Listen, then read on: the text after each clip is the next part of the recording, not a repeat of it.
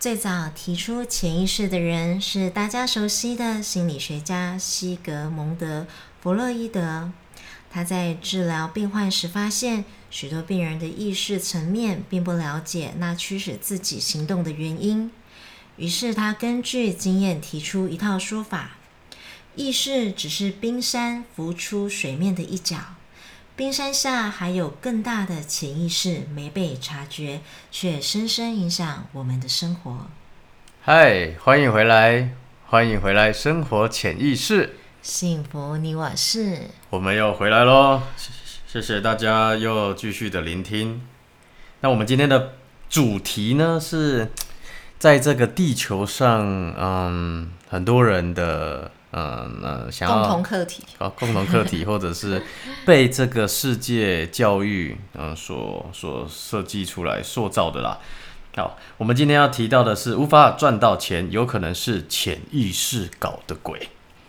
好，所以关于钱的这个主题呢，我们计划是用好几个篇章哦，或。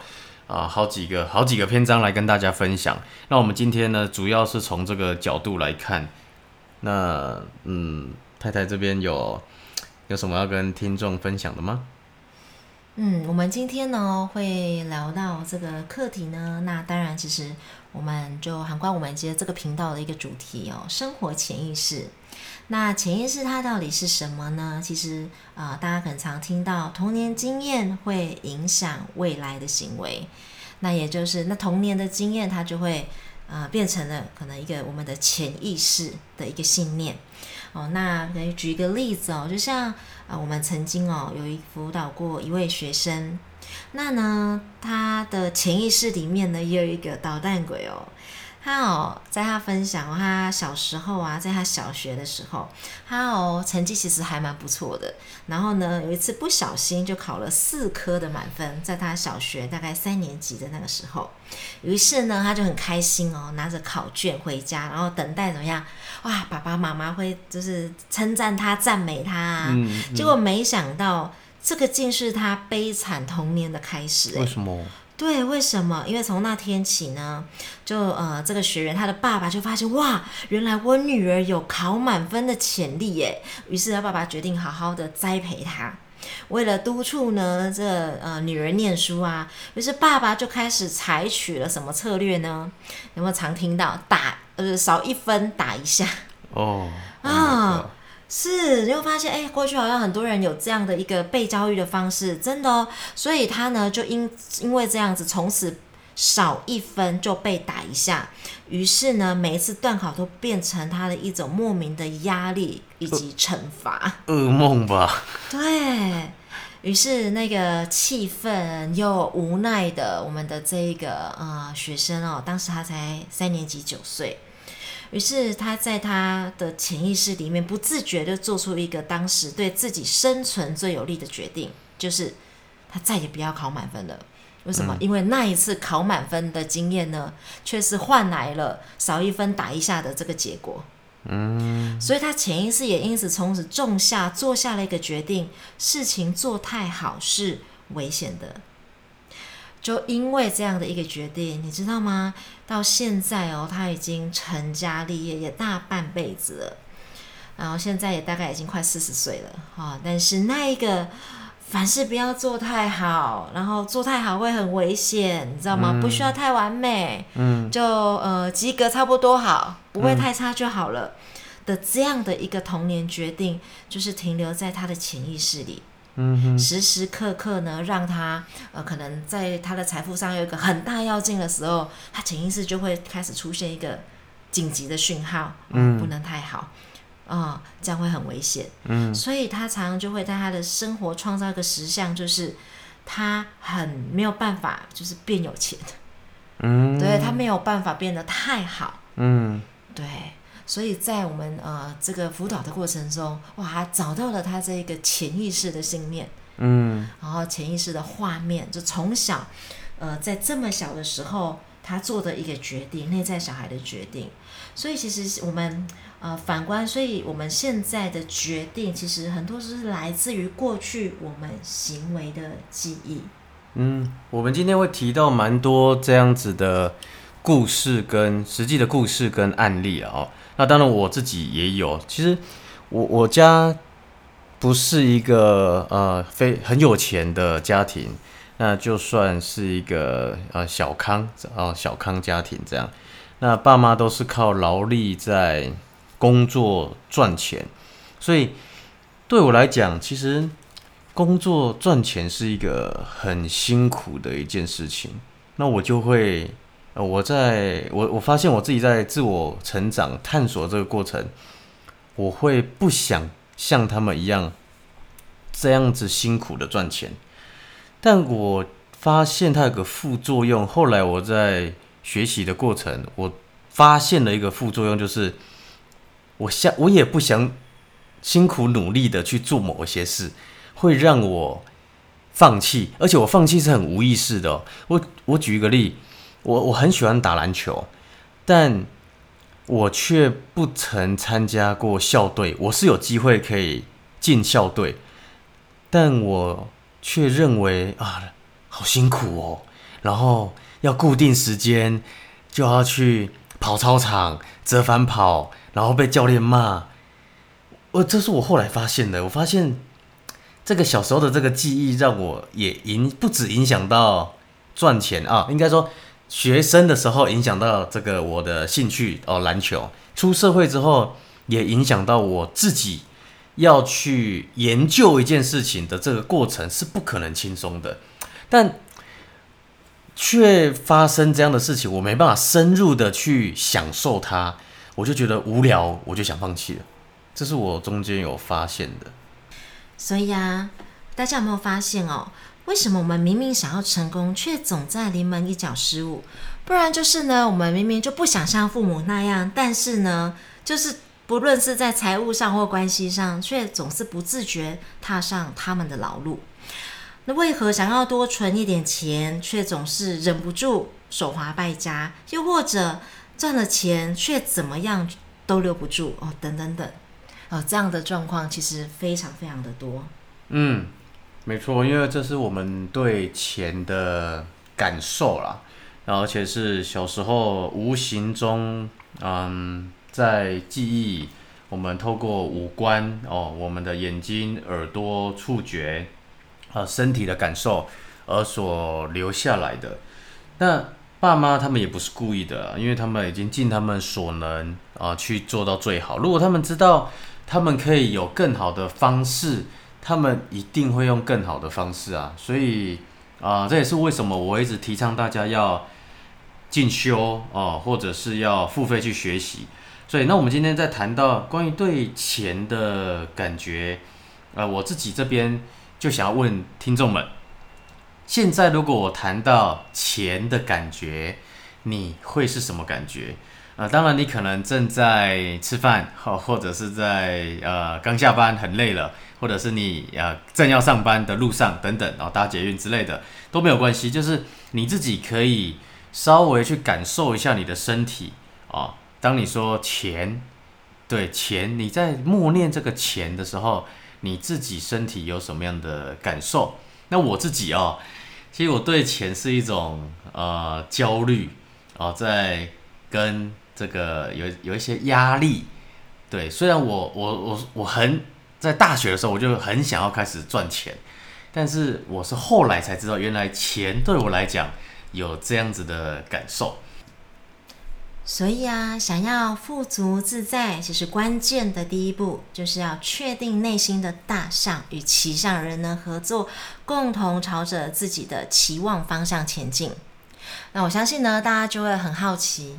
什么是大象？什么是骑象人呢？哦，所以不晓得大家你是否有听过这个理论呢？大象与骑象人在于潜意识跟意识来做个比喻的这个理论。那这个呢理论呢是由纽约大学史登商学院的教授强纳森海德特他在九零年代提出象与骑象人的这个比喻。他认为哦，人类的潜意识呢是大象，强而有力，而且不受控制。那意识则是呢，像一个骑象人一样，有能力来去掌握这头大象。但呢，当两个想法想去的方向不一样的时候，也就是当你的潜意识跟你的意识，哦，也就是我们的大象跟骑象人，你想去的方向不一样的时候，那骑象人通常有没有办法来驾驭大象？这是不可能的，因为大象的力气是远远超过于骑象人的，所以潜意识的力量是远远胜过于意识的力量，所以通常你只能被潜意识带着走。所以一般人哦，常常会以为啊，骑象人呢，也就是意识，它足以为我们的生命做主，但事实上，实际上是大象是潜意识，它才是主人。嗯，这个更简单哦。我们如果有去泰国啊，你去看那个，呃，我们去骑大象，那一只大象呢，就像潜意识，那我们就像在上面的那个人。那我们会有听众，会不会有听众说啊，我用那个针去刺大象，它就会朝我们要的方向前进了？没有了啊，实际上不是这样啊。所以更更白话一点，它就像是。你很想、很想、很想去运动，然后想要练六块肌，或者是你想要瘦体脂肪，但是呢，身体就是动不了，你就是到不了那个窝菌，OK，或者是健身房啊。但你很想，但是就是动不了，所以这就是你的意识，你表层意识跟你潜意识在对抗。如果你当你突破了某一个嗯临界点啊，当然它会有一些行动。这边我可以跟大家分享一个一件一嗯一个信念哦，就是这是人类都会有的一个信念，我们都很快速的会想要逃离痛苦，追求快乐哦。所以当你有没有发现有一些影片啊，偶像剧或者是有发生在你现实生活中的呃一个女生或男生都好哦。没有针对哪一个性别啊，比如说他就本来啊弱弱的啊胖胖的，或者是他不是很爱打理这个外表，结果呢，因为一段感情让他很受伤之后呢，他就很痛，然后很生气、很愤怒，然后他就对天大喊说：“我要做给你看，我要证明你是错的。”OK，所以他。超超有动力的，本来都没有那种动力想要去做这件事情，而是因为那个情绪是潜意识的一个触发点，让我们呢想要去行动，而是在现实真的进行了行动。所以在这边我们要提到大家没有赚到钱，有很可能是潜意识搞的鬼。而是那个情绪的触发点，到底是什么样的情绪，呃，触发了你？所以就像太太刚才讲的，那个骑象人跟象人，还有刚刚我们前面所提到的那个对小时候对于钱的感觉，你对努力的感的感觉，你对于做生意或者是创业，或者是对人的感觉，那当然我们今天比较想提到的是跟大家聊的就是钱的部分。好，所以呢，我们呃今天哦准备了两个练习，然后来让我们来看看，哎，我们的潜意识里的这头大象跟我们的意识啊这一个骑象人是否是一致的呢？好，那现在呢，以下有两段的练习，那如果呃在允许的范围之内，那可以预留不被打扰的一个空间，那我们可以了解自己目前潜意识。啊，跟意识之间就是那个金钱的关系。好，那我们来进行第一个练习，也就是来觉察我们的潜意识。那首先哦，先可以请大家找一个安静的地方，然后做几次深呼吸，然后慢慢的对自己说几次：“我会变得很富有，再也不缺钱。”我会变得很富有，再也不缺钱。好，当你在说着这句话的时候，你一边说，一边呢，你从头到脚去观察你的身体和内心有着什么样的变化。从你的四肢啊，你的脖子，到你的胸口、你的腹部、你的肩膀、喉咙、你的脸、你的头、嘴等等每一个部位，去感觉跟体验。当你说出“我会变得很富有，再也不缺钱”这句话的时候，你哪一个部位、身体的哪个部分是有感觉的？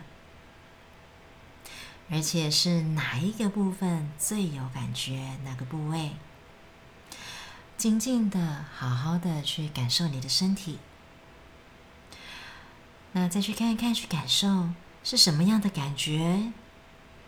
哦，那有些人可能会觉得喉咙有一个东西卡住的感觉，或者是觉得胸口闷闷的。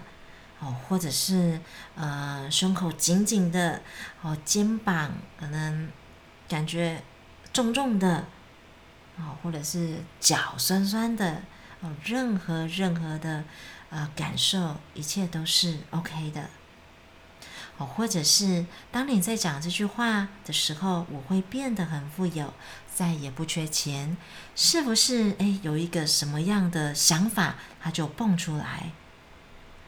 好，仔细的去体验它，然后去观察它。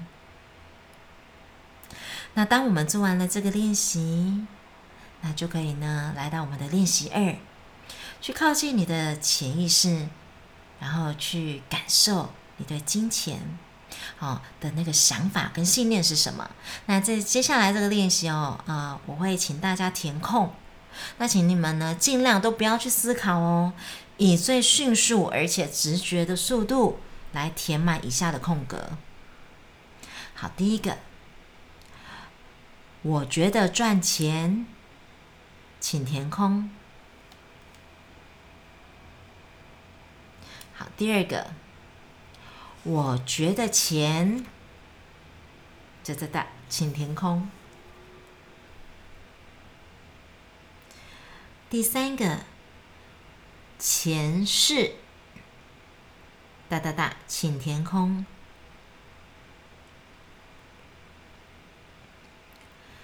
好，第四个，有钱人，哒哒哒，怎么样呢？有钱人，好，请填空。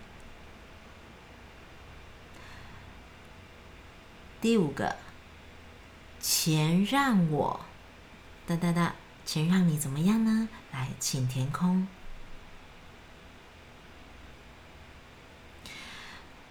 那呢，在这两个练习的目的呢，主要就是去观察大象跟骑象人，你们是否有各自往不同的方向走，还是是往着同个方向走的？哦，这样在刚刚第一个练习呀，如果你说。我会变得很富有，再也不缺钱的时候，那个感觉是很正向的，而且是很有自信，然后很舒服、很自在，就非常的喜悦、开心。那么恭喜你，你的潜意识与金钱的关系是相当的良好的。但相反的哦，如果你是讲出来，然后胸口觉得不舒服、闷闷的，然后身体就感觉那个不舒服的感觉，那么可能就要留意你的潜意识可能在传达一些讯息给你。